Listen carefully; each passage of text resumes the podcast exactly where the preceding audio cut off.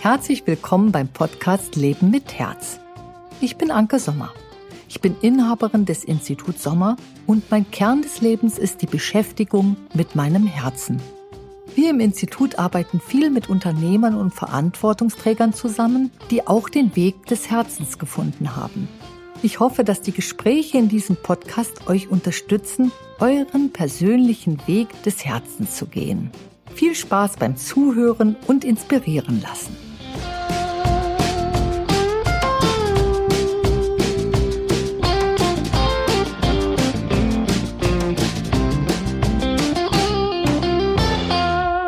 Was für ein abenteuerlicher Start heute in unserem Podcast.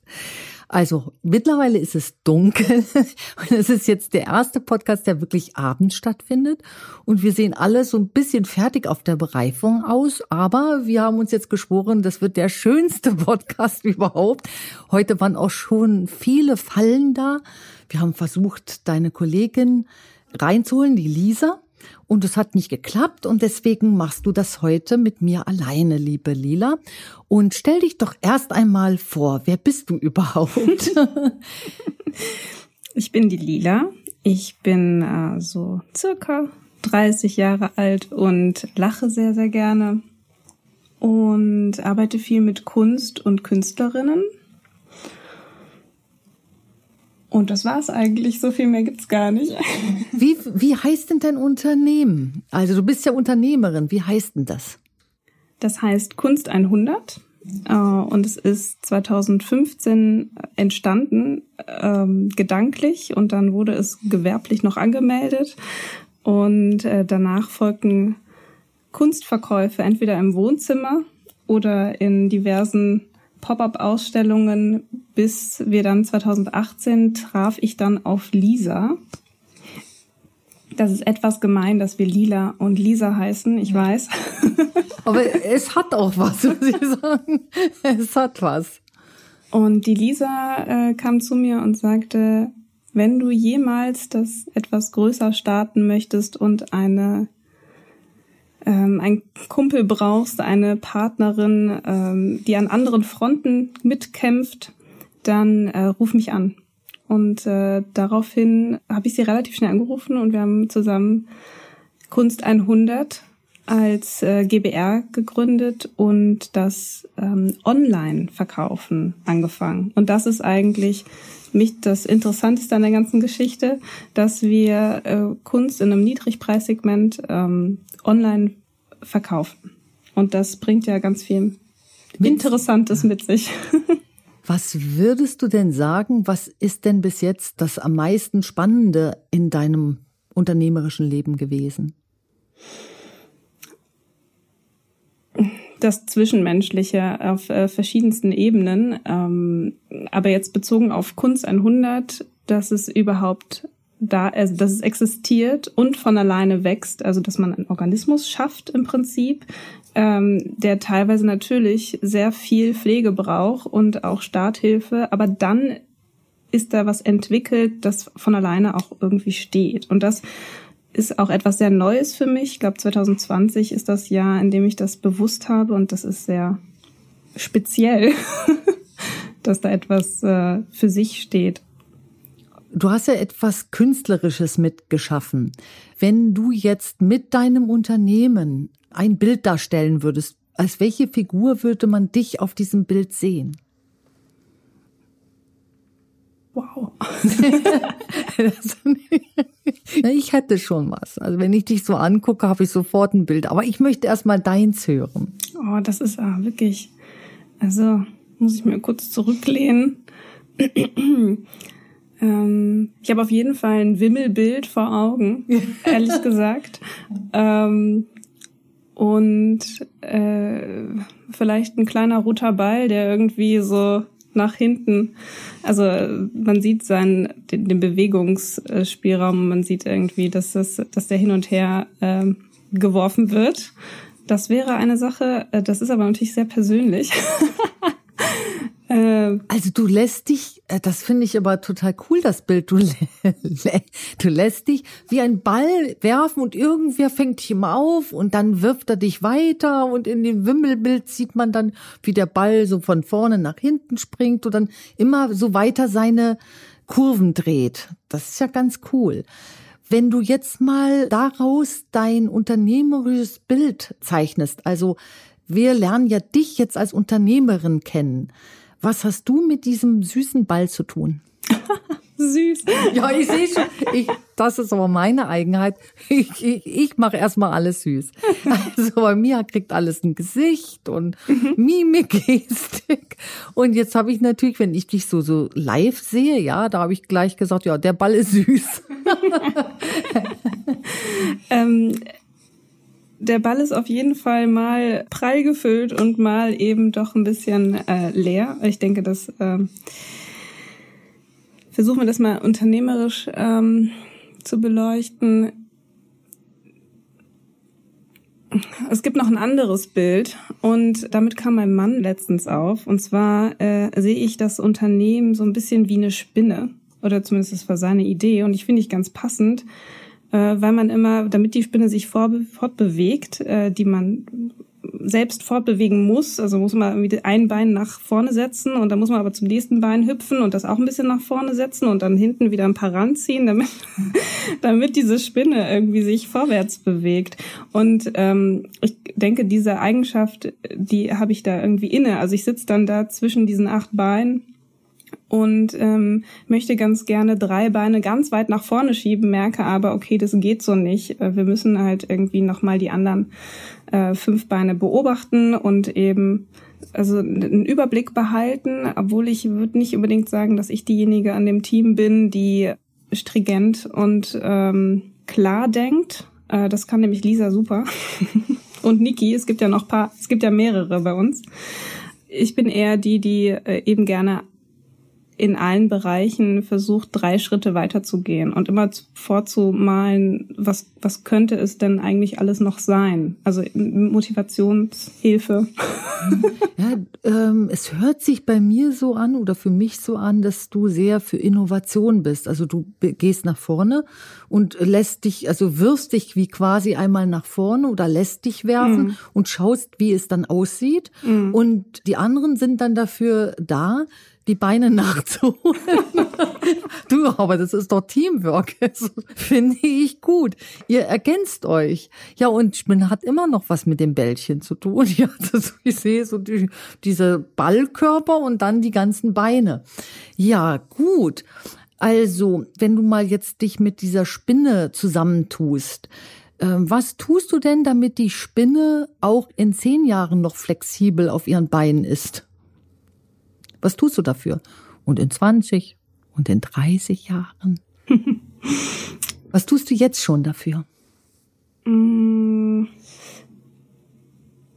Möchtest du eine alltägliche, also was tue ich wirklich, also wirklich konkret oder äh, wieder eine, ein Bild? Gerne ein Bild. Okay. Ähm, die Spinne spinnt ja ein Netz. Und äh, da ist es ja das Gleiche, dass man ähm, diese ersten Streben, die man von A nach B zieht, also zwischen den Ästen, ähm, bündelt in der Mitte, ich meine zumindest, das macht die Spinne, und dann von da aus eben diese Kreise zieht. Und ich glaube, diese Fixpunkte, an denen das Netz dann sich festhält, die sind ja sehr weit in der Zukunft, zumindest jetzt, äh, so meine ich das mit dem Bild. Und ähm, die sind auch in meiner Vision für Kunst 100 sehr weit in der Zukunft. Da, wo wir uns dann aber aufhalten und wo die Spinne dann eben stehen muss und auch weiter spinnen muss, das ist im Zentrum. Um, das heißt also, mein Ziel ist eigentlich, also was ich täglich als Ziel definiere, ist nicht das, wo wir stehen, sondern auf jeden Fall die Fixpunkte. Und die sind auch, es ist nicht nur eins. Das ist auch übrigens so eine BWL-Geschichte, die ich echt ein bisschen, ähm, die ich gerne auch umformulieren möchte, denn äh, es gibt diesen Kodex des äh, der BWLer, die BWLerin ähm, hat den Kodex, so viel Profit wie möglich zu machen. Das wäre für mich zum Beispiel ein Strang Und den äh, würde ich auch ganz sowieso ganz gern umdefinieren. Weil so Profit wie möglich muss nicht sein. Also nachhaltigen Profit von mir aus. Aber da gibt's eben noch diese drei anderen Säulen, an denen dieses Netz hängt. Und das ist auch Kulturförderung, das Bewusstsein für Kultur ähm, oder eben in unserem Fall dann spezifisch für Kunst wieder zu schaffen. Oder äh, wir hatten ja heute ein paar technische Probleme, mit der Fantasie darüber nachzudenken, was wäre denn, wie könnte man denn Kunst digital überhaupt erleben, wenn man keine technischen Probleme hätte? Also wie erlebt die Enterprise Kunst? Da kann man sich einige schöne Sachen ausmalen. Das heißt aber eben noch lange nicht, dass wir da gerade sind und dass unser nächster Step als Spinne in diese Richtung geht. Mhm. Also, du hast jetzt drei sehr spannende Punkte gebracht. Einmal das Spinnennetz, einmal diese, diese Metapher, so viel Profit wie möglich und einmal die technischen Möglichkeiten ausreizen. Und dann haben wir natürlich, wo wir die Technik haben, haben wir auch einen Fehlerquotienten. Wie geht man dann damit um? Also zu den drei Bildern möchte ich kurz was sagen. Einmal das Spinnennetz. Die Punkte, woran das Netz ähm, hängt, sind teils sehr weit in der Zukunft. Aber das Spinnennetz, also ich beobachte hier immer auf der Terrasse bei uns eine riesige Kreuzspinne. Sie kommt mir jedenfalls sehr groß vor. Und ich sehe, wie sie das macht. Die, die hat das ja sofort wieder ähm, repariert, das Netz, wenn beispielsweise ein, ein, Hagelschlag oder ein Regenguss das zerstört hat. Innerhalb von einer Stunde ist das Netz wieder da. Also für mich ist das Spinnennetz auch etwas Haltbares, was aber nicht starr ist. Also was du jederzeit neu machen kannst. Und wenn ich jetzt äh, mal sehe, dass du dein Unternehmen so mit der Zukunft verquicken willst, das sind für mich dann immer die Pläne, die ich mache. Die Arbeit am Unternehmen. Also ich arbeite dann am Unternehmen und das ist jetzt wie quasi etwas Vergleichbares wie dein Spinnennetz. Mhm. Und ich mache mir dann markante Punkte aus und sage, okay, hier werfen wir mal einen Stein voraus und dann ähm, etabliert sich langsam aber sicher ein Trittpfad und der ist eigentlich meine Sicherheit. Und ähm, ich denke immer mit in die Zukunft und, äh, und sage immer, dass ein Unternehmen älter werden muss als du selbst. Erst dann sind deine Mitarbeiter, Kollegen und du selbst über deine Rente hinaus gesichert. Mhm. Denn dein Unternehmen ist ja deine Rente. So, von daher finde ich diese Metapher Spinnennetz da ganz toll. Und so viel Profit wie möglich sehe ich nur unter dieser Prämisse. Hm. Ich sehe es soziologisch. Also ich sage, also das BWL äh, spielt für mich hier nur eine sachliche Rolle und äh, so ein Spinnennetz oder so eine Investition in die Zukunft braucht Profit. Also ich reinvestiere immer wieder in das Geschäft hinein und auf lange Frist ist das die Rente meiner Kollegen und meiner selbst. Und ein Unternehmen ist nur dann in meinen Augen ein gutes, ein haltbares Konstrukt, wenn es den Unternehmer also überleben darf. Das heißt, wenn ich als Unternehmerin 114 werde oder 115, dann muss das Unternehmen weitaus älter werden und mich aber auch genau so dahin bringen. dass vielleicht werde ich auch noch 120, aber mal keine Grenze setzen. Aber ich möchte eben gern über 100 Jahre alt werden und dann brauche ich eben so viel Arbeit am Unternehmen, dass ich diese über 100 Grenze erreichen kann. Und dann hattest du diese technischen Möglichkeiten. Kannst du dazu mal sagen, was du dir da vorstellst? Also was hast du mit dieser, mit dieser Enterprise-Metapher gemeint? Ich hänge jetzt gerade noch an dem Thema, was du davor gesagt hast, weil Gerne. es äh, mich so äh, bewegt, ähm, eben einen Betrieb so aufzubauen, dass er natürlich über die Lebenszeit hinaus ja. äh, geht. Bin ich komplett bei dir. Ich muss aber sagen, das habe ich, glaube ich, nicht einmal in meinem Studium gelernt oder gehört. Und äh, gleicht das gerade so ein bisschen ab mit dem Input, den ich auch so täglich, wöchentlich höre, bezogen auf dieses Start-up, dieses mhm. Wort. Mhm. Also ich meine, es gab schon immer Unternehmen, junge Unternehmen, äh, die äh, gerade starten, die auch nach fünf Jahren noch ein kleines Baby sind im Verhältnis. Aber wir sprechen immer so viel über diese Flexibilität, Schnelligkeit, Wiederaufbau, ähm, eben schneller, also schneller Profit, aber dann eben auch nach Investition, also einfach nur um Geld rauszuholen, so viel wie möglich, damit es mich noch in die Rente, die Rente noch investiert. Also der, der, das fand ich jetzt sehr wichtig. Deswegen ähm, brauchte ich einen Moment, äh, um mich auf die nächste Frage. Ähm, vergessen wir jetzt erstmal die nächste Frage. Mhm. Ich habe mir eine Notiz gemacht. Das ist für mich dieses Rentenprinzip. Also ich helfe dem Unternehmen als Unternehmerin älter zu werden als ich selbst im positiven Sinne. Äh, das ist für mich eben ein Zeichen von Unternehmen mit Herz, Leben mit mhm. Herz.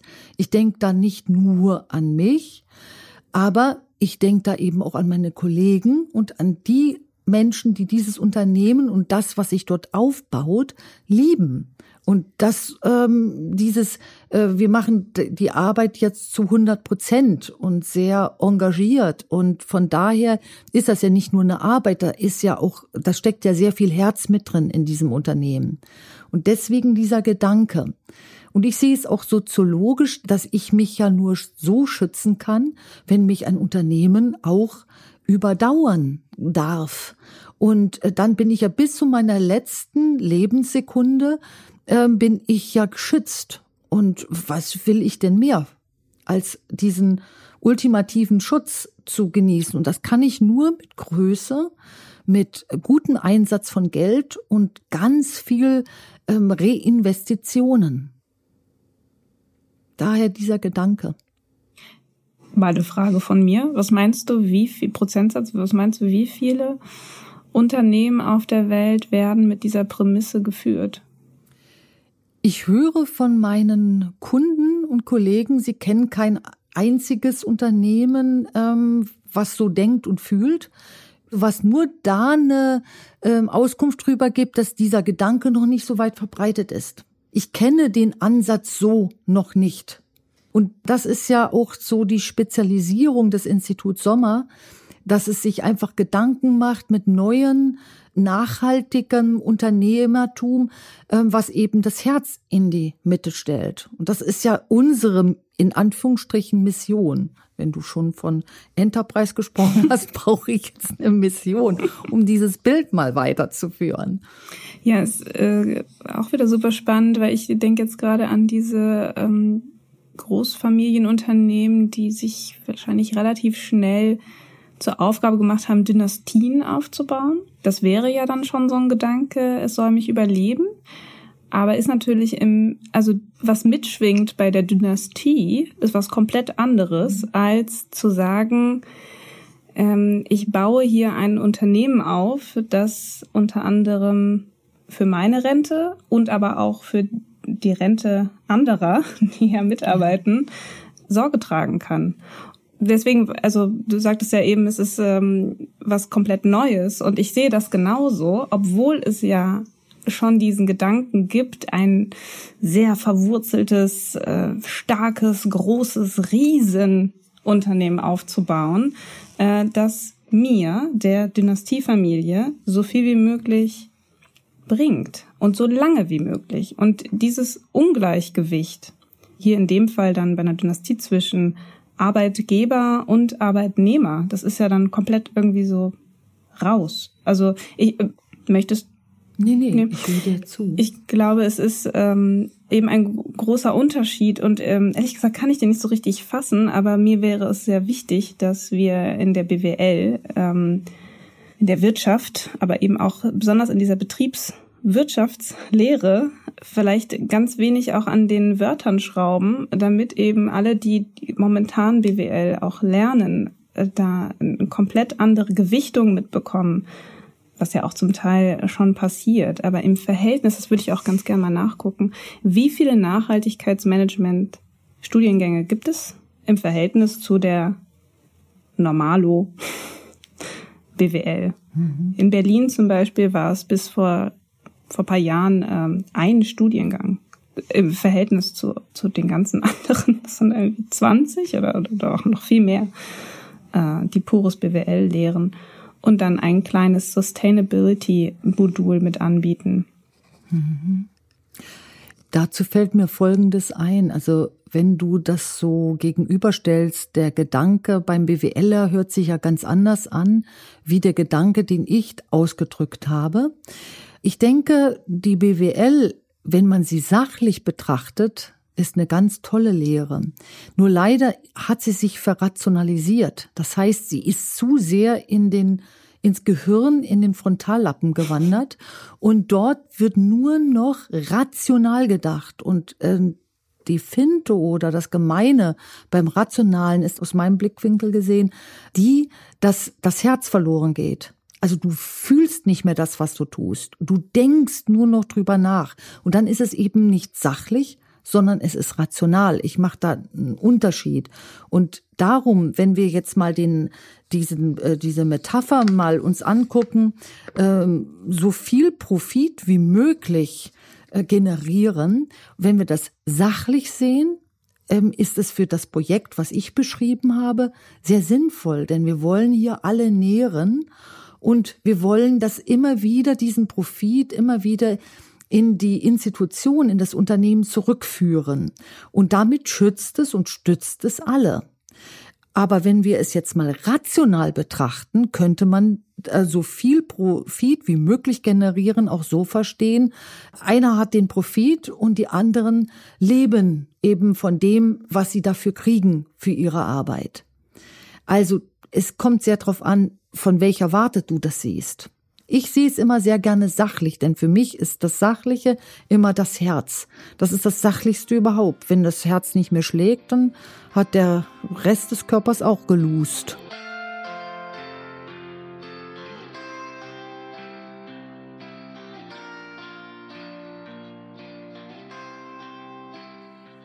Wenn man den Satz jetzt einfach mal rausnehmen würde aus dem Kontext und eben auch aus der Perspektive sachlich oder rational, dann äh, sagt ein schlauer BWLer, BWLerin, äh, was ist denn mit so viel Profit wie nötig? Warum sagen wir nicht das? Weil das versteht dann wahrscheinlich keiner falsch. also dafür muss man nicht erstmal ja. diese, diese Grundebene erklären, aus welcher Perspektive man diesen Satz gerne sehen möchte oder eben auch interpretiert und auch versteht. Mhm. Ähm, und gerade wie du schon sagst, also das, die, auch im Prinzip dieses Wegrationalisieren, das wird ja sowieso der Fall sein, auch die ganze Zeit, ähm, dass wir keine Zeit haben, uns äh, dem zu widmen, das irgendwie ausgiebig zu studieren, zu verstehen mit Herz. Also für mich ist äh, Herz auch immer eine etwas längere Zeit. Oder ich habe das Gefühl, ich brauche dafür mal ein bisschen länger, wenn ich das Herz mitnehmen möchte. Ähm, das ist übrigens auch interessant. Ist das dann schnell das, oder langsam? Oder ist es eigentlich doch ja. schneller? Naja, das ist ja ganz spannend, dass du das sagst, weil für mich das Herz mitzunehmen steht immer an Nummer eins, denn ich ähm, weiß einfach um meine Begrenztheit. Und wenn ich mein Herz nicht mitnehme, dann tue ich doch mir ein Leben vorne ein bisschen wegziehen. Je, jedenfalls verkürze ich es doch eher und das möchte ich ja eben nicht. Ich möchte es ja eben nach vorne immer weiter ausdehnen. So, und darum muss ich das Herz an Nummer einstellen. Das heißt, ich denke jetzt schon an später, aber nicht aus der Warte von Angst und Sorge gesehen, sondern aus der Warte Sachlichkeit. Was braucht's? Und wenn ich jetzt auf dein Argument springe, so viel Profit wie nötig, dann ähm, sage ich, der Gedanke ist gut. Ich denke aber, Einige würden dieses nötig als Begrenzung empfinden, also nicht mehr als notwendig.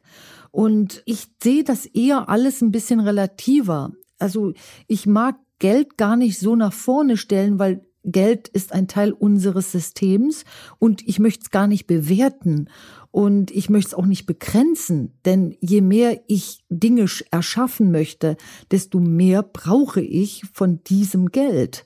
Und ich denke aber nicht aus der Warte des Brauchens, sondern aus der Warte des, des Erschaffens und des Möglichmachens.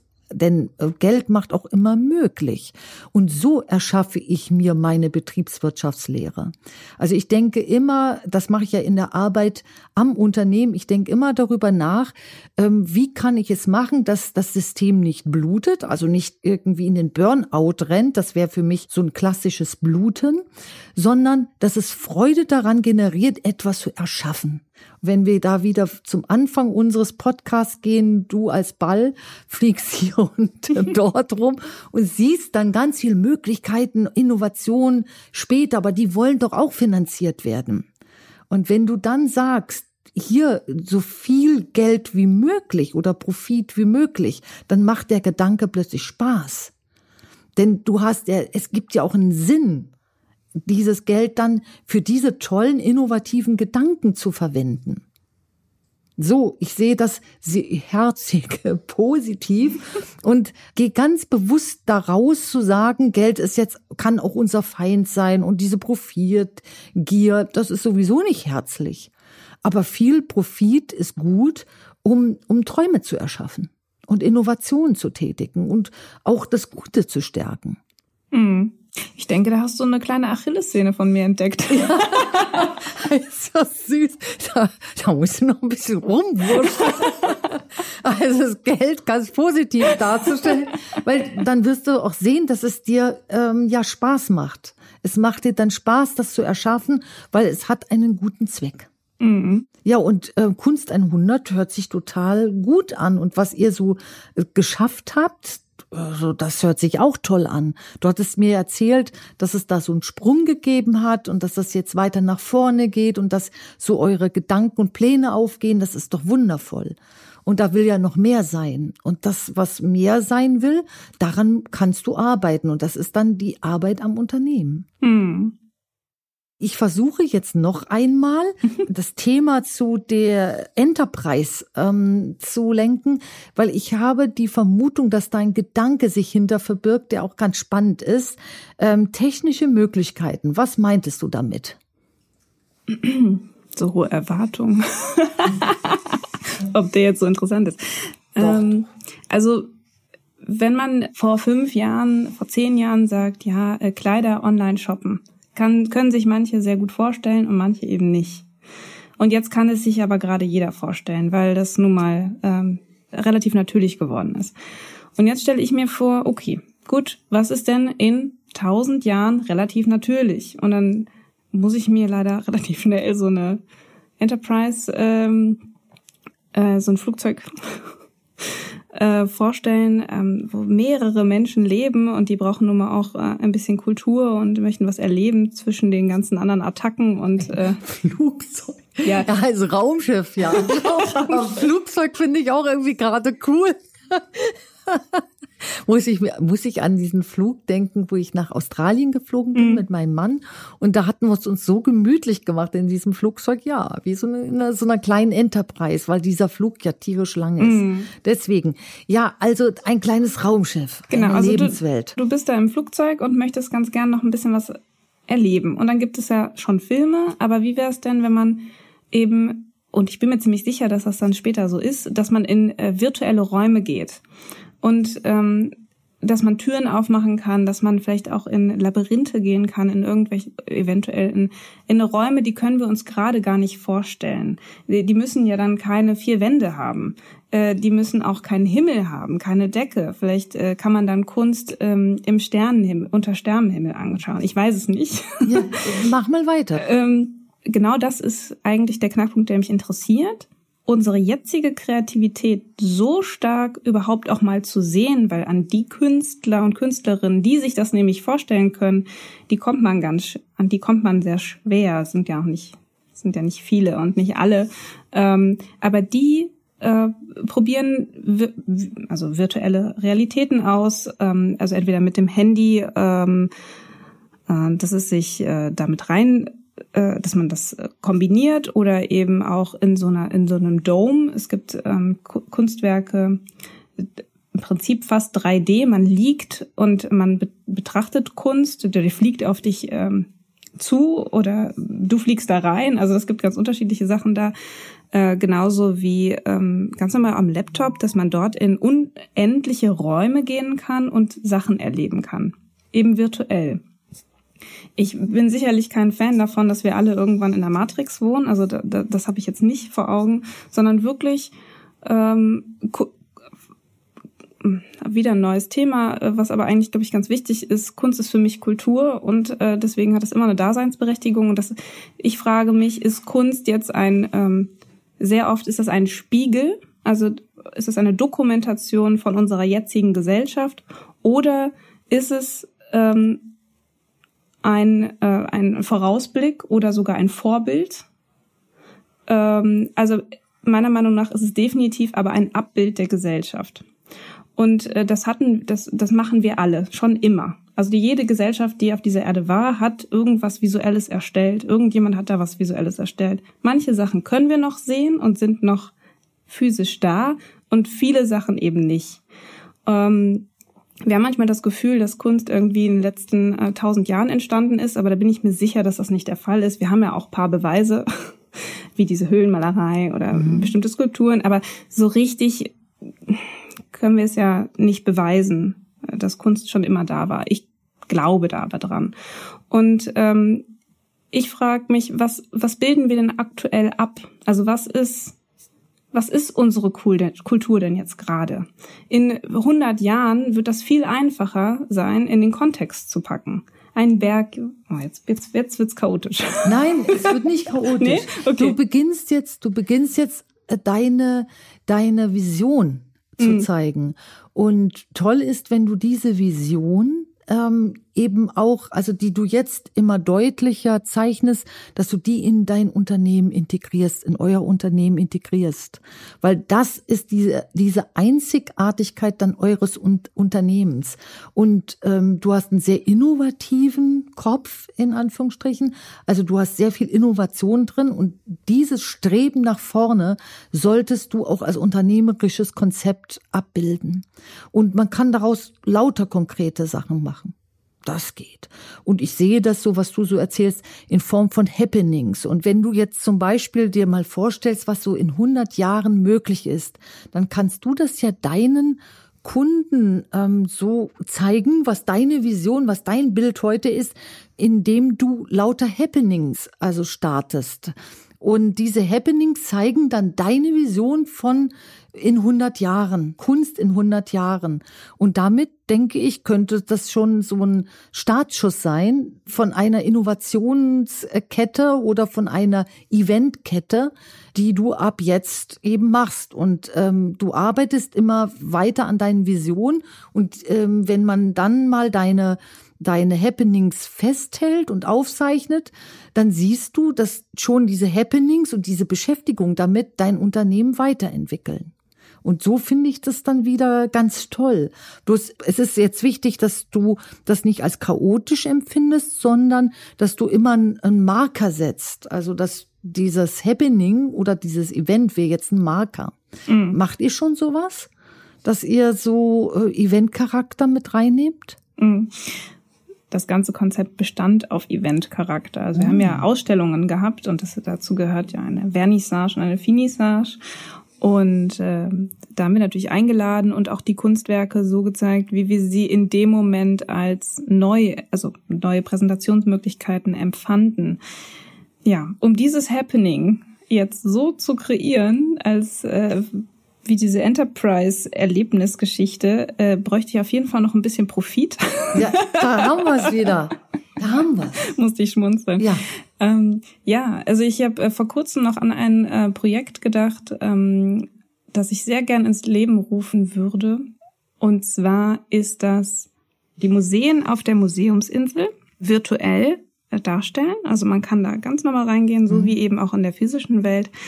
Und diese Leerräumen also man kann jedes einzelne Objekt dort äh, verpacken. Am besten hat man sogar seine vermummte oder auch nicht vermummte Crew dabei, die einem dabei hilft, äh, diese ganzen Werke, die eventuell gar nicht eigentlich uns Deutschland gehören, äh, verpackt, wegschifft dahin, wo sie hingehören. Und dann hat man Räume, freie Räume, in denen man seine eigene Kunst eben präsentieren kann. Das ist zum Beispiel ein Projekt, für das wir auf jeden Fall ein bisschen Geld bräuchten, aber auf jeden Fall eines, was in die Richtung geht. Also jetzt unabhängig von dem politischen Gedanken dahinter, ähm, ist es eine, ist es ein, auf jeden Fall was ganz Interessantes, diese, also wenn ich mal sage, unendliche, es gibt unendlich digitale Räume, glaube ich, dass die meisten Menschen eben an ihr Wohnzimmer mal unendlich denken. das ist naheliegend, aber äh, das hatte ich ja eben auch schon angesprochen. Räume können so vielfältig sein und wir können mit den virtuellen Räumen auch wirklich unglaublich vieles abbilden und unsere Erfahrungen auch erweitern, ohne irgendwelche Substanzen, nämlich wirklich mit Begehungen und Erfahrungen in neuen Räumen, die wir sonst nicht anders nutzen oder vielleicht gar nicht erreichen können.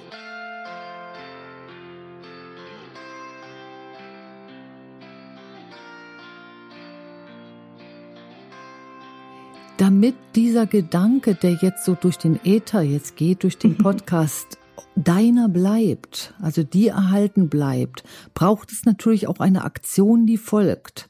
Und deswegen bin ich ein Mensch, der äh, vor Konkurrenz keine, äh, keine mhm. Angst hat, weil ich einfach weiß, dass der Gedanke ja immer der einzigartige mhm. ist. Man muss ihn bloß tun. Mhm. Und dann kann einen auch ein anderer keinen Gedanken wegnehmen.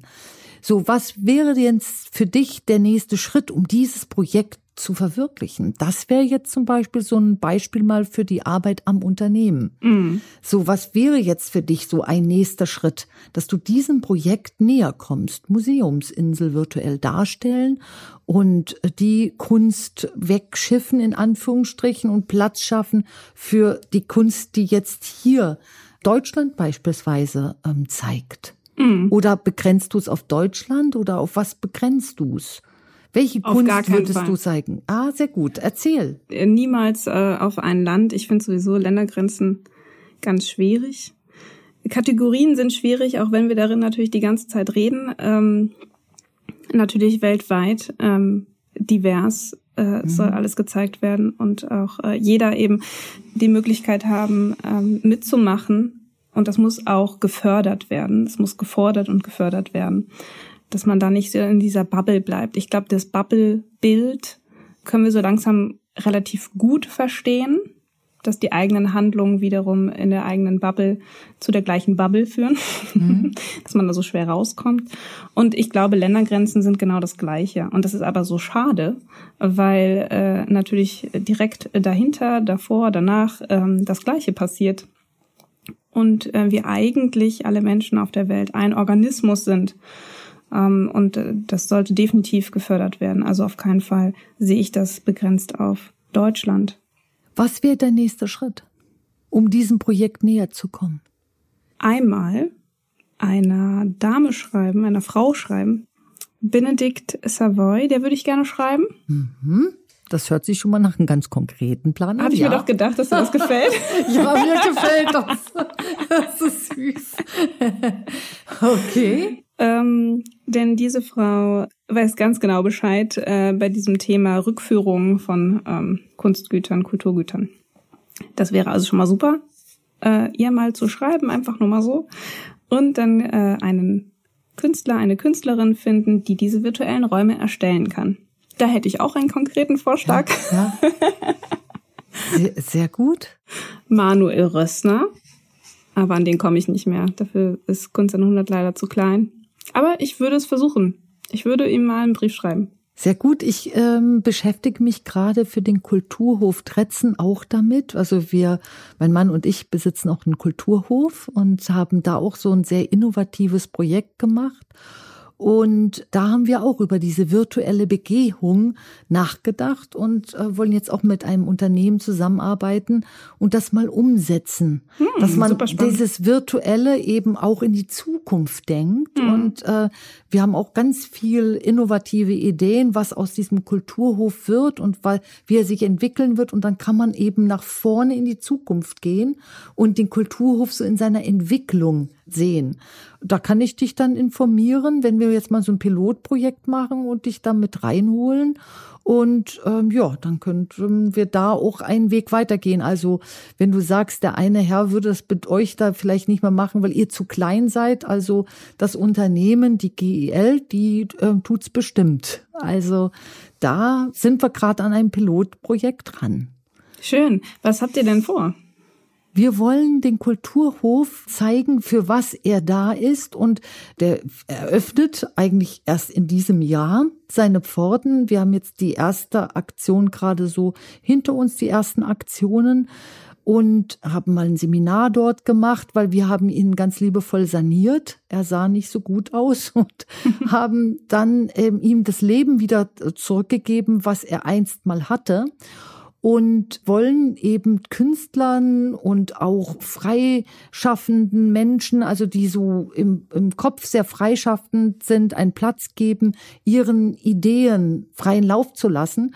Und es sind Musiker, die dorthin kommen und es sind aber auch Unternehmer, die dorthin kommen und die an Projekten arbeiten, die Seminare dort abhalten, die äh, Musik machen. Also da machen wir gerade ganz viel.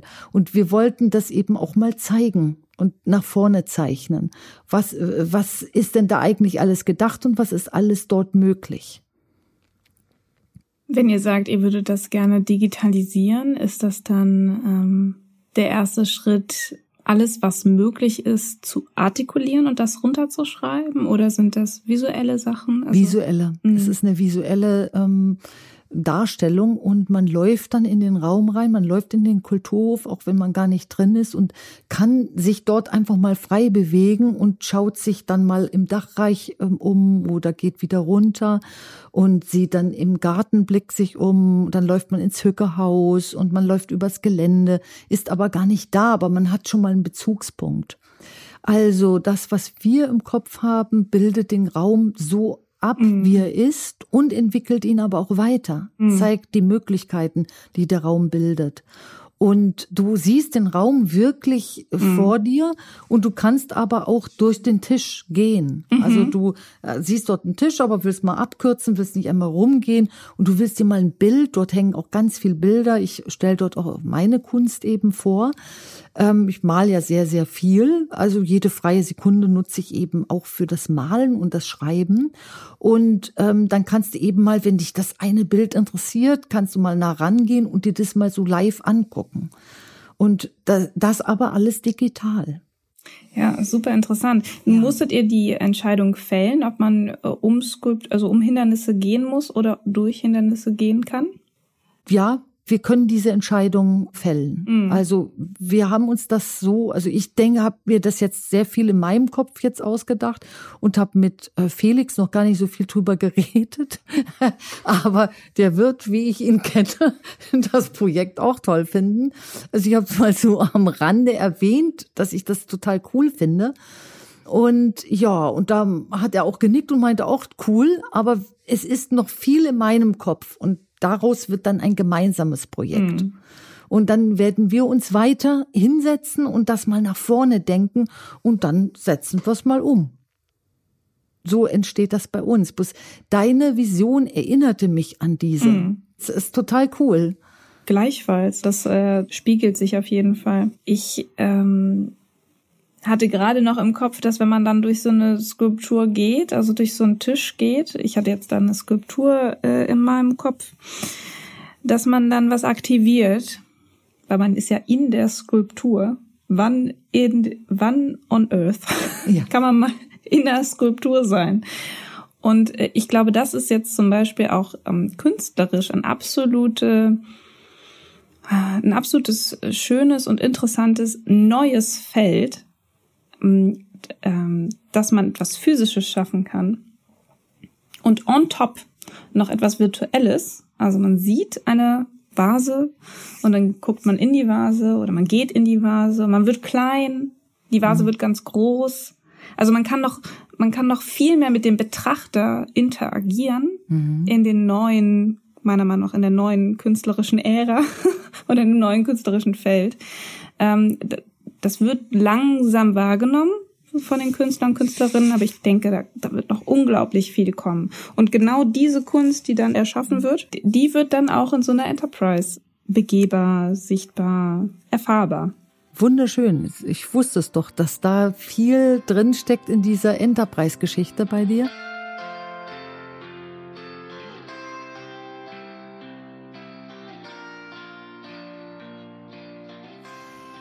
Ich habe das schon so gemacht, bei mir ist so jedes Bild, was ich erschaffe, da ist eine Geschichte dahinter. Und mhm. ich bin gerade dabei, dieses Buch fertigzustellen. Und da siehst du immer die Geschichte und das Bild. Ich schreibe da gar keine langen Geschichten, sondern ich, ich kommuniziere gerade mal mit dem Bild und das Bild spricht dann zu uns. Oder ich spreche zum Bild und ehre dieses Bild. Und das, was du meintest mit der Vase gerade oder im Kunstwerk reingehen, dann könnte man genau diese Geschichten zeigen. Mhm. Oder wie man das weiterdenkt, wie sie heute aussehe, diese Vase. Also das gibt einen riesen mhm. kreativen Raum. Mhm. Wie ich sehe, ganz tolle Konzepte und auch gut umsetzbar. Und wenn ich jetzt mal zu dir als Unternehmerin zurückgehe, dann würde ich dir gerne mal noch eine Frage stellen wie gibst du denn der Spinne, die ist ja auch recht fragil, samt dem Spinnennetz eine Sicherheit? Also wie kannst du das unternehmerisch noch machen? Dass du ihr einen Raum gibst, damit Halt gibst und Sicherheit. Hm. Hm, da kommen nur Sachen noch, die ich eigentlich gar nicht sagen möchte. Dann sagen wir es mal so. Ich sehe das ja alles sehr sachlich. Mhm. Wie gibst du ihr denn sachlich eine Sicherheit. Also man muss jetzt nicht in seiner Geschichte rumgramen und irgendwas erzählen, sondern was braucht denn eigentlich die Spinne an Sicherheit, damit solche tollen Ideen weitergehen? Ich sehe immer dann, man kann etwas nicht erzählen, das kenne ich von vielen Unternehmen, die eben an einem Punkt emotional sind. Also das heißt, das ist, die Emotion ist ja mit etwas verbunden, mit einer alten Erfahrung. Die musst nicht mal du gemacht haben, sondern deine Eltern oder wie auch immer haben diese Erfahrung gemacht und diese Emotion ist mit einem Gefühl oder mit einem Ereignis verbunden, was nicht so schön ist.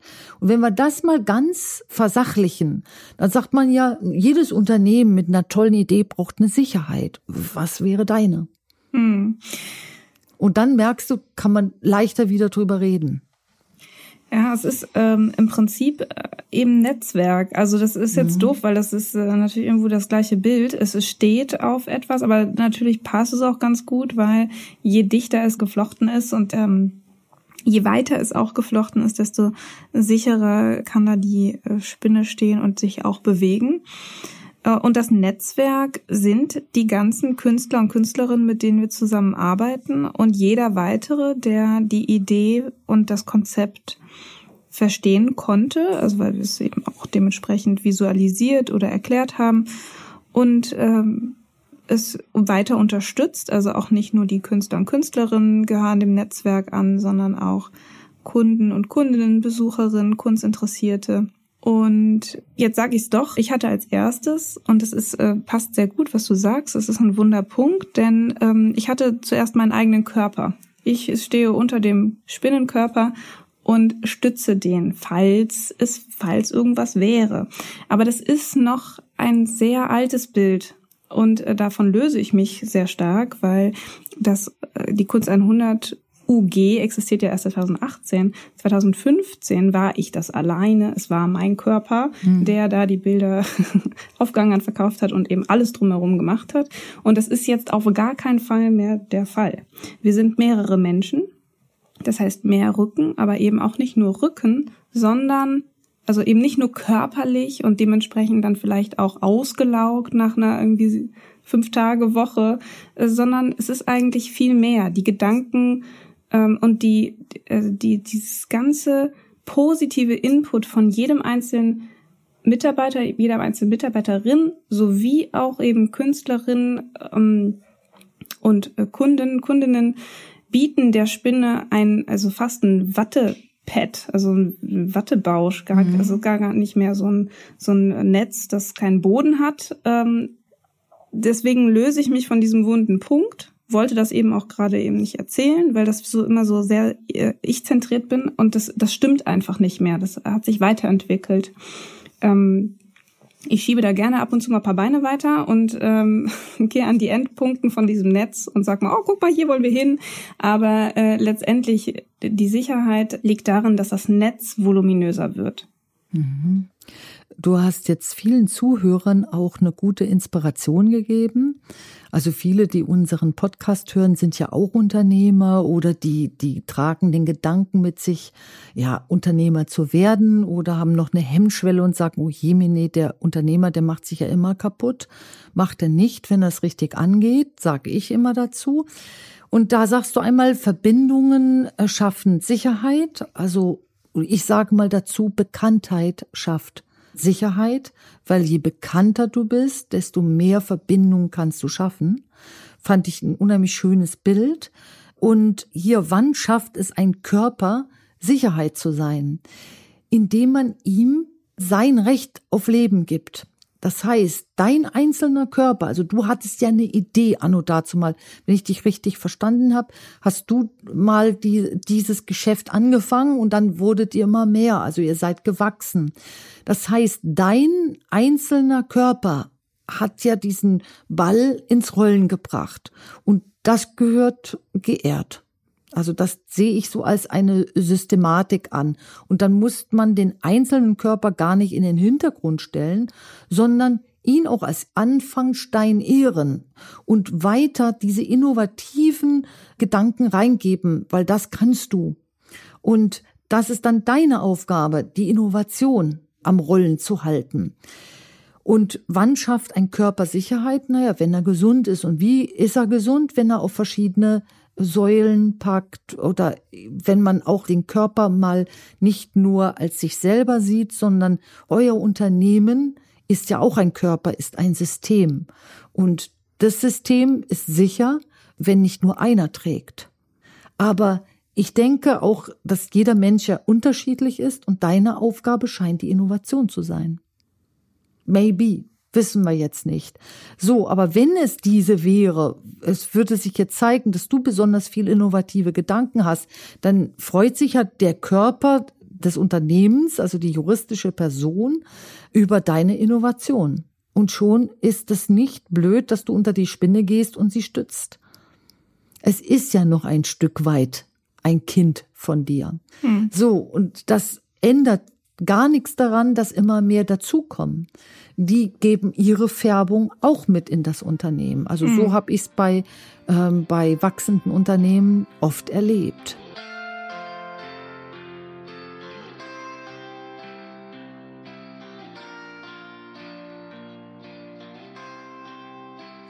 Wenn du jetzt mal so auf den Podcast schaust, was denkst du, was muss noch über dich als Unternehmerin gesagt werden? So dein erster Gedanke. Ähm, mein erster Gedanke fing leider vor der Frage an. Na, da mal raus. Ist ja süß. Ähm, und der kreiste sich um das Team.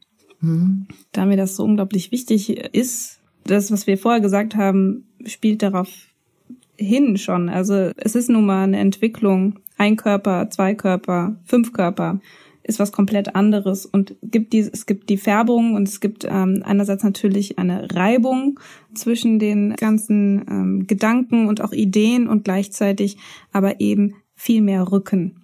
Und ich habe im Laufe der letzten äh, Jahre immer wieder mit mir selbst arbeiten müssen, um genau das zu verstehen. Eben jeder einzelne Mensch, der mit an Bord ist, bringt unglaublich viel mit. Das war mir schon immer bewusst. Aber manchmal fühlt es sich an, wie als wäre ein Gedankengut in einem Tunnel. Und wenn da jetzt noch ein Gedankengut reinkommt, dann können auf einmal nur, kann der Tunnel, also wenn man das dann irgendwie weiter äh, zieht, kann der nur zur Hälfte mit dem einen Gedankengut gefüllt sein und zur anderen Hälfte mit dem anderen. Und wenn wir weitergehen wollen, dann darf jeder Mensch immer nur die Hälfte von sich weitergeben. Also das, das ist, das habe ich so gedacht, ist aber auf jeden Fall natürlich falsch. Bitte nicht, nicht, nicht, nicht merken und auch nicht ähm, nicht ernst nehmen. Das, das kam mir so vor. Und wenn dann halt eben fünf Menschen in diesem Tunnel sind, dann ist man ein Fünftel Gedankengut. Mhm. Und das ist auf keinen Fall der Fall. Ich glaube, aber man muss nicht an diesen Anteilen umherschnibbeln, sondern eben an diesem Tunnel. Und da, darauf kam ich leider erst sehr spät. Also das ist äh, für mich sehr wichtig gewesen, dass man da eben nicht so einen Tunnelblick hat, sondern mh, hm, vielleicht kommt deswegen auch dieses Netz auch neuerdings vielleicht mehr und diese Spinne. ähm, hättest du mich vor fünf Jahren gefragt, ähm, was die erste Frage, wie sehe ich irgendwie das Unternehmen als Bild, wäre da wahrscheinlich kein Netz und keine Spinne rausgekommen. Aber diese Entwicklung wird mir gerade bewusst und es ist sehr schön mit anzusehen, wie ähm, wie viel Gedankengut, viel Ideen, viel, viel Maßnahmen, viel Rücken, auch wirklich auch viel unterschiedliche Sachen bewirken können in dem gleichen Unternehmen. Und nicht zu sagen, ja, jetzt hast du da eine andere Idee, die ist zwar ganz toll, aber musst du dein eigenes Unternehmen machen oder irgendwie sowas. Also das, ja, es gibt nämlich ganz, ganz tolle, ganz tolle Ideen, die wir mit einflechten können in das große Ganze. Ich will, ja. ich will davon weggehen, dass das, äh, ja. ja ich, ich finde. Kriegst du das Chaos Ente? Naja, absolut. Ähm, ich sehe ja hinter dem Gesprochenen auch ähm, eine Motivation, dass du dieses aussprichst. Also ich kann alles unterschreiben und nicke auch alles ab. Aber, jetzt kommt mein berühmtes Aber, was ich eben noch auf der zweiten Ebene, also vorne steht, also auf der zweiten Ebene wahrnehme, ist, dass vorne steht, ein Netzwerk ist ganz toll und der Einzelne steht wie quasi unter diesem Netzwerk. Also für mich spricht nichts gegen den Einzelnen, und das Netzwerk. Und ein Einzelner kann auch so kreativ und innovativ sein und das Netzwerk wird ihn tragen. Also er muss sich nicht auf Gunsten einer Gesamtheit von Menschen zurückziehen, sondern ja. Ein Unternehmen sollte eher so weit gehen, dass es ein System ausbildet, dass es diesen einzelnen, vielleicht primär nicht leicht verständlichen Menschen. Es gibt vielen innovativen Geistern so, dass man sie zunächst nicht immer gleich versteht. Aber wenn man dieser Innovation zuhört, sieht man, was für eine gigantische Vision dahinter ist. Und das sind ja die berühmten Visionäre unter uns. Und diese Visionäre sind für Unternehmen ganz toll. Und wenn einer der Gründer des Unternehmens Visionär ist, sollte man das auch voll und ganz ausleben. Und ein Visionär darf nie sich unterordnen. Er muss immer vorne wegmarschieren. Das ist das, was ich in der systemischen Arbeit ähm, immer sehe. Und er begrenzt die anderen nicht. Er zieht sie mit. Aber es kann sich keiner zum Visionär machen, der keiner ist. Und das ist dann oft ein Stoff für Konflikte, wenn in einem Unternehmen dann einer erzählt, er sei der Visionär, aber er ist gar kein Visionär, sondern er ist eher ein bisschen tyrannisch und sagt, nur mein Gedanke zählt. Aber so kommst du mir null vor. Hm. Sondern viel, viel mehr kommst du mir so vor, dass du eben eine starke Vision hast und dass diese starke Vision auch von deinen Kollegen ganz gut getragen werden kann. Das war das Wort zum Sonntag. so hörte sich das gerade an. Alila, du wolltest jetzt gerade noch was sagen. Das sollte nun nicht so predigthaft sein, aber irgendwie kam mir das gerade so vor, ja. Mir nicht. Ich fand das sehr schön. Ich habe nur eine Frage und ich ja. ähm, ja, das können wir, glaube ich, jetzt ja also stundenlang weiterführen. Deswegen äh, habe ich die Luft angehalten, weil ich nicht weiß, wie lange wir noch so machen sollen. Ähm, wir haben noch Zeit, es ist ja so früh. Die Technik läuft jetzt. Ja, genau. Ein paar jetzt, Stunden auf. Jetzt sind wir im vollen Lauf. Also, ja, der Gedanke muss ja noch raus. Erzähl mal. Ja, die Frage ist, was ist denn, wenn ein Unternehmen einfach von drei Visionären gegründet wird? Dann ist das unglaublich cool, weil natürlich unglaublich viel Kraft nach vorne existiert. Und ähm, dann kommt vielleicht noch ein vierter Mensch dazu und der ist auch ähm, visionär. Und das ist, naja, ich denke jetzt nicht so ganz äh, im Unternehmenssinn vielleicht. Aber ich habe das Gefühl, wenn man Menschen den Raum gibt, den richtigen, und auch den Nahrungsboden, ist jeder und jede Visionär, Visionärin. Und sind die Rollen in einem Betrieb vielleicht auch veraltet. Also genau in diesem Moment, wo man sagen kann, es gibt hier mehr Leute, die Kraft nach vorne und visionärisch tätig sind. Und ähm, sorry, aber eigentlich darf es nur einer. Weil wir brauchen ja noch jemand, der morgens und mittags und abends die E-Mails wenigstens liest. Er darf nicht die ganze Zeit träumen. Wir können nicht drei Leute träumen. Weißt du, was ich meine? Ich weiß, was du meinst. Und ähm, der Mensch ist zu unterschiedlich, als dass, ähm, wenn ihr jetzt drei Visionäre wärt, ja, dass ihr alle drei die gleiche Vision habt. Ja, und das so, ist ja gerade ja, das Interessante. Ja, ähm, und das Schwierige. Ja, aber ich empfinde es gar nicht als so schwierig, denn wenn ich jetzt mal den Menschen nicht neu erfinde, sondern sage, okay, es gibt alte Lehren von Persönlichkeiten und von Persönlichkeitsprofilen, dann gibt es ja ein archetypisches Modell und ich arbeite gern mit einem Grundmodell und sage, es gibt so drei Persönlichkeitsstrukturen, die sind quasi mit dem, was nicht greifbar ist, verbunden. Und sechs weitere Archetypen, also Grundausrichtungen eines Menschen, die sehr irdisch, also mit dem, was ist, in der Realität verbunden sind. Und mhm. wenn wir uns Menschen so mal durcheinander würfeln, dann ist die Wahrscheinlichkeit, dass sich gerade in die Spitze eines Unternehmens drei Visionäre mit gleicher Ausrichtung finden, doch recht gering. Das bedeutet, ihr werdet in irgendeiner Weise schon eine andere ähm, Ausrichtung haben in eurer Vision.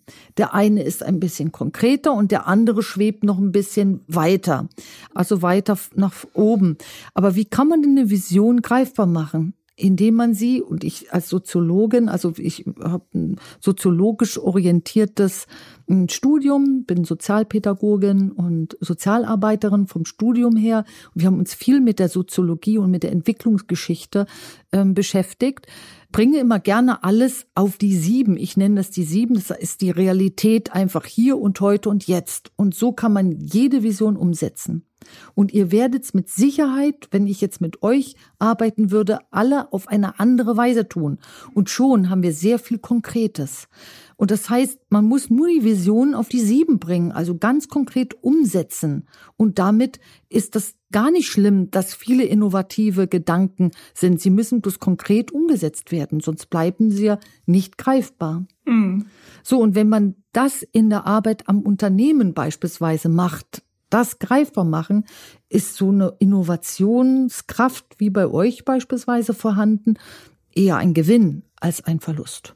So sehe ich das wenn ich da mal sachlich drauf gucke. Also das stört sich überhaupt nicht, denn die Gedanken sind nie gleich. Also auch Innovation ist nie gleich. Mm -mm, nie, ja. Aber ihr scheint dann nach dem Resonanzprinzip funktioniert zu haben. Es hat sich was Ähnliches gezogen, was ähnlich resoniert und damit macht dann Unternehmen. Ja, und das, ja, was das nicht, cool. was nicht gleich ist, ist äh, eben genau das ähm, Ergänzende und äh, so stehen wir eben stabil. Also das ist auf jeden Fall sehr, sehr interessant und gar nicht unbedingt so bewusst gewesen ganz am Anfang. Es ist ganz schön, das zu sehen.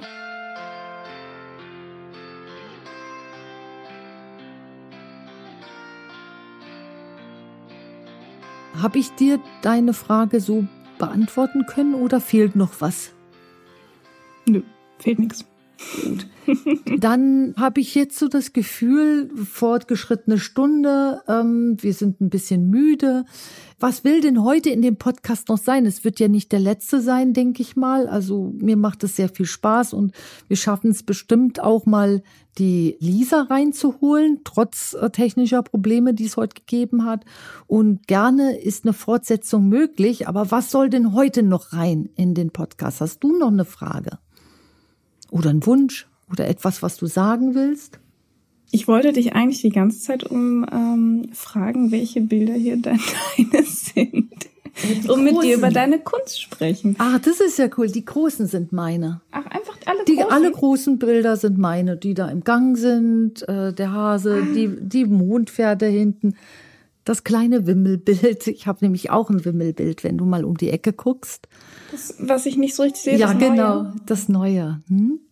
Ich habe sehr viele Bilder, viele hängen auch im Büro Und ähm, ich habe mich lange damit beschäftigt, sie lichtecht zu machen und auch Reproduktionen zu erschaffen, die lichtecht sind. Und da habe ich natürlich äh, mit, den, mit dem Unternehmen zusammengearbeitet, was auch die Museen so versorgt und habe das immer weiterentwickelt und habe jetzt gerade eine ganz gute Möglichkeit, Bilder in verschiedene Größen zu transportieren und äh, lichtecht zu machen und mit echten Pigmenten zu arbeiten und nicht einfach nur digital raufzudrucken, sondern eben mit Pigmenten zu drucken. Und das macht was ganz anderes. Hast du eine Reproduktion hier? Äh, das sind die Reproduktionen. Ach, das sind alles. Die das sind die Reproduktionen. Wie toll die sind. Die sind toll, oder? Die sind so der Hammer. Diese ist gewachst und hinten siehst du eben, äh, ich kann sie auch auf viele verschiedene Größen äh, hm. machen.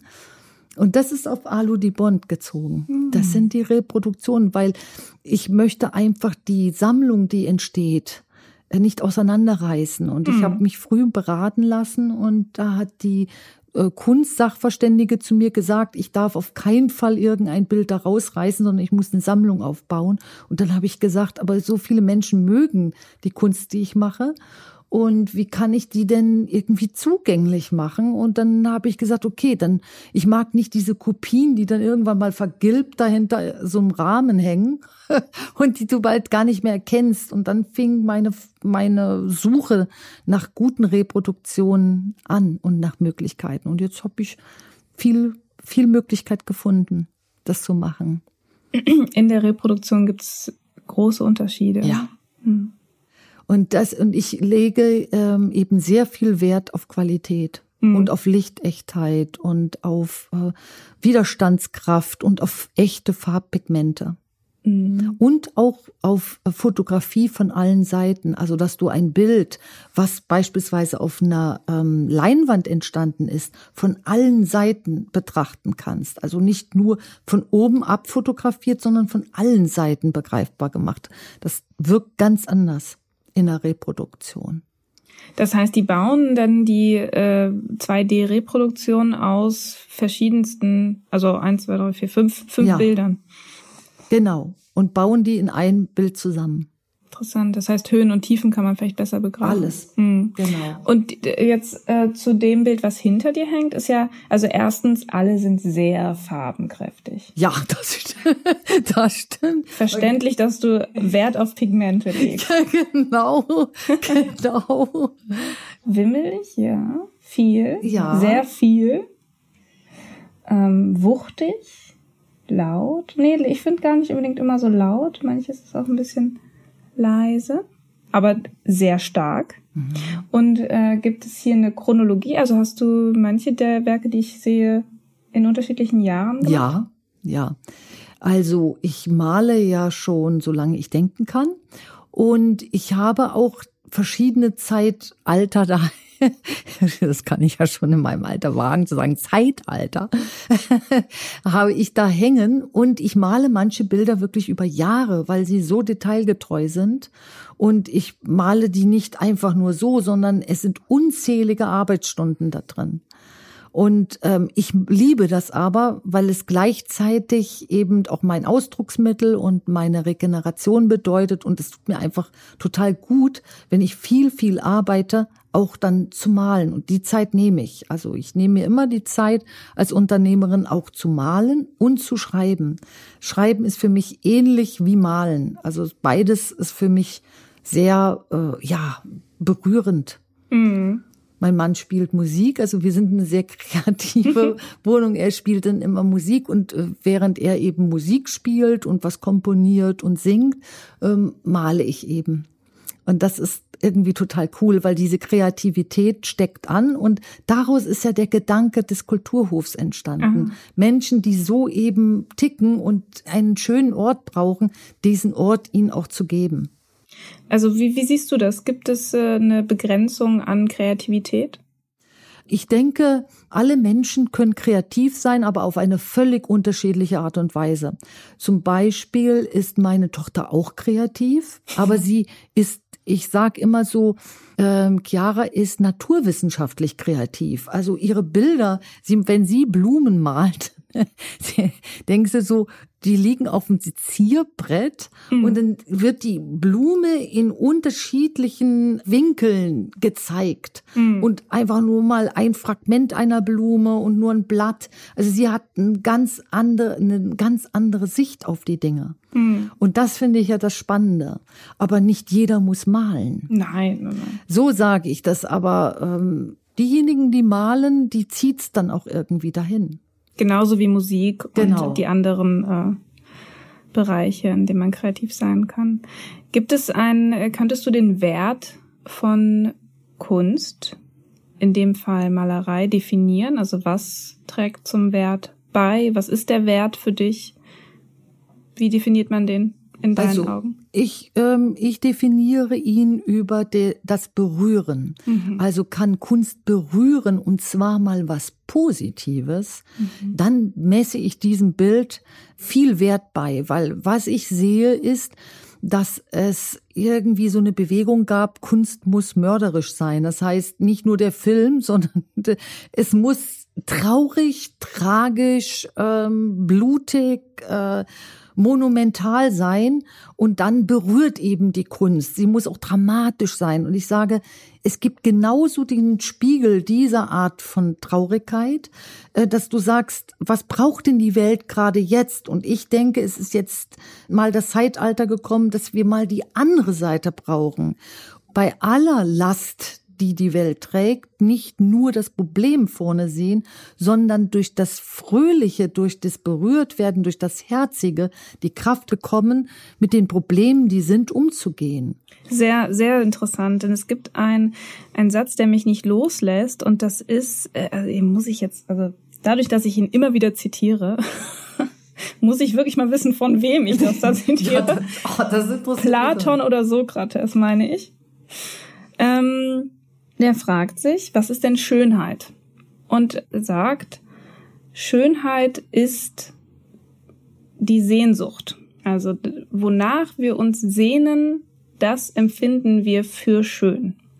Und es passt sehr gut zu dem, was du sagst. Es gibt bestimmte Epochen und bestimmte Sehnsüchte in diesen Epochen, sicherlich momentan auch noch geografisch mhm. unterschiedlich.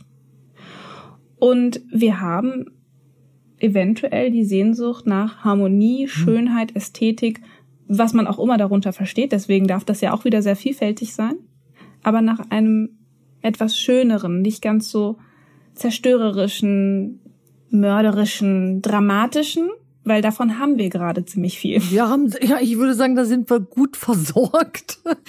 also äh, genau, um mal diese andere Seite mhm. zu sehen. Und die ist nämlich genauso aufregend mhm. und genauso schön und sie ist äh, nicht minder wert. Mhm.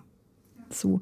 Und deswegen denke ich, habe ich einfach meine Kunst revolutioniert. Ich habe natürlich auch als ganz junge Künstlerin mich mal an das Drama rangewagt und habe da ein Gesicht gemalt, so halb hinter Gittern und es kam total gut an, bis ich dann merkte, dass ich als Künstlerin natürlich auch eine Verantwortung habe und ich löse etwas mit diesen Bildern aus. Und was ich nämlich mit diesen dramatischen Bildern auslöse, ist eine Emotion. Und ich unterscheide zwischen Emotionen und Gefühlen und sage sage, die Gefühle kommen aus dem Herzen und die Emotionen kommen aus der Vergangenheit.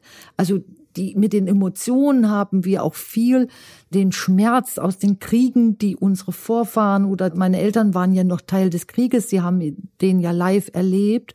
Und dieser ganze Schmerz sitzt in der Emotion. Aber wer macht denn unseren Körper ähm, krank? Das ist ja diese Emotion. Die höhlt uns ja auf Dauer aus. Und äh, da habe ich gedacht, ich mache jetzt mal etwas, ich drehe das Prinzip um, ich gehe mal von der anderen Seite und wecke mal andere Gefühle, und zwar herzige. Und ich merke, das resoniert wunderschön. Das Bild, was du gerade so betrachtest, heißt ich. Und das ist dieser selbstverständliche Hase, der da auf dem Stuhl sitzt und so selbstverständlich seinen Raum nimmt. Und dieser Hase zeichnet sich dadurch aus, dass er Eselsohren hat. Also er hat keine typischen Hasenohren, aber er ist so cool. Das, war's. Das, das ist genau das Ding. Und das liebe ich, so ein paar Punkte einfach umzudrehen, weil mir ist es irgendwie gegeben worden, dass ich sehr realistisch malen kann, aber für mich war dann dieses fotografische Malen äh, gar nicht so entscheidend, sondern eher das Berührende Malen. Mhm. Nicht, dass fotografisch nicht, äh, nicht äh, berühren kann, aber ich gucke gerne hinter das Bild. Du wolltest Wie gesagt, was sagen? Ich kann jetzt ewig so weitermachen. Besonders wenn das Thema Kunst ist. Ja, äh, na gut, dann, dann können wir ja uns so entscheiden, wir machen das weiter. Aber stell doch noch eine Frage. Noch eine. Ja. Oder noch, ja. Na, noch ist gut, okay. ähm, du hast das Prinzip umgedreht, hast du gesagt. Gab es einen Auslöser dafür, dass du gesagt hast, das also in dem einen Moment sagst du, das kann ich, das probiere ich mal aus. Dann hast du mal dieses dramatische Bild gemacht. Du kannst fotorealistisch malen, das hast du sicherlich dann auch ausprobiert. Und dann gab es einen Moment oder vielleicht auch eine kleine Epoche, in dem es, du es umgedreht hast. Gab es einen Auslöser für genau das? Also sich selbst finden? Vielleicht hast du den Hasen ja als erstes gemalt. Oh, ich, ich nehme jetzt Raum ein und mache es so, wie ich es eigentlich in mir habe. Also mich interessiert der Weg von das mache ich, das sehe ich, aber das bin ich. Mhm. Wie komme ich von dem einen zum anderen? Das hat sicherlich auch was mit dem Alter zu tun. Also das äh, kann man vielleicht nicht mit drei Jahren machen. oh, vielleicht schon. Also ich sag, die Dreijährigen malen noch die fröhlichsten Bilder. Die werden dann, je älter sie werden, desto mehr werden sie geprägt in, in dieses Dramatische. Bei mir gab es einen ganz klaren Auslöser. Ich habe beobachten dürfen, was Emotionen mit dem Menschen machen. Nämlich, sie zerstören ein Stück weit. Das heißt, wenn sich ein Mensch viel mit dem Drama in seinem Leben, in dem Leben der, seiner Eltern und äh, Vorfahren beschäftigt, dann wird er immer mehr zum Drama und habe dann gesehen, dass meine Bilder etwas auslösen und dann habe ich meine Verantwortung darin gesehen und habe gesagt, okay, ich möchte mal eben was Schönes, ein Wonnegefühl auslösen, ein Lachen auslösen, eine Wohligkeit auslösen. Und dann fing ich an, dieses ähm, doch sehr propagierte Negative, um das, ich möchte das gar nicht so rein negativ darstellen, mal zu verlassen, weil ich sage, das wird genügend bedient. Ein kleines Gegengewicht beginnen und habe auch gemerkt, dass ich mit diesem Gegengewicht schon viele Menschen berührt habe und dass die dann auch anfangen, mehr darauf zu achten, das Schöne zu nähren. Und dann sage ich, dann ist der Anfang ist jetzt schon eine richtige Geschichte, ein Anstoßstein gewesen und hat auch unter anderem das Unternehmen Institut Sommer so werden lassen, wie es jetzt ist. Ein Schaffensort, wo man das Herz in die Mitte stellt, ohne rein schmalzig zu denken, weil für mich ist das Herz das sachlichste in unserem Leben sowieso. Aber das Herz braucht bestimmte Nährstoffe, um leben zu können. Und für mich ist Leben immer noch ein Geschenk. Und deswegen bin ich umgeschwenkt. Mm. Ja, sehr schön. Also ähm, das Kunst ähm, hat einen Wert, dann hat Kunst auf einmal eine Kraft, mhm. äh, die sogar über ein, ein Ich hinausläuft, ähm, sogar richtige Wellen schlagen kann. Und das also hört sich ganz toll an meinen Ohren und das sehe ich genauso. Dass ähm, natürlich der Wert an äh, Kunst an ganz vielen anderen Sachen gemessen werden muss als am Preis. Absolut. Und der Preis ist hier auch relativ. Also das, was die Kunst verursacht, das ist das, was in meinen Augen das Wichtigste ist. Und deswegen hast du auch genau, habt ihr genau das richtige Unternehmen aufgebaut. Kunst 100, finde ich richtig cool. Ja, toll. Ich finde, das ist jetzt eine sehr schöne Abrundung, aber es ruft förmlich nach diesem äh, nächsten Podcast und nach nächsten Podcaste. Ich weiß nicht, was der Plural ist. Podcaste. Ja, genau. Also, ich freue mich. Lila, es war sehr, sehr schön. Es war sehr angenehm und sehr schön und ich finde das auch überhaupt nicht schlimm, dass es abends ist, ja. muss ich sagen. Und äh, ja, ich komme natürlich sehr, sehr gern wieder, weil ich es auch super interessant finde. Und wie gesagt, ich könnte jetzt immer weitermachen äh, und das wollen wir hier keinem zumuten. Doch, wir, ähm, wir machen weiter. Ja. Nur nicht so, heute. Genau. genau. ja, ich danke dir sehr und ja, bis bald. Bis bald. Vielen Dank auch. Tschüss. Tschüss.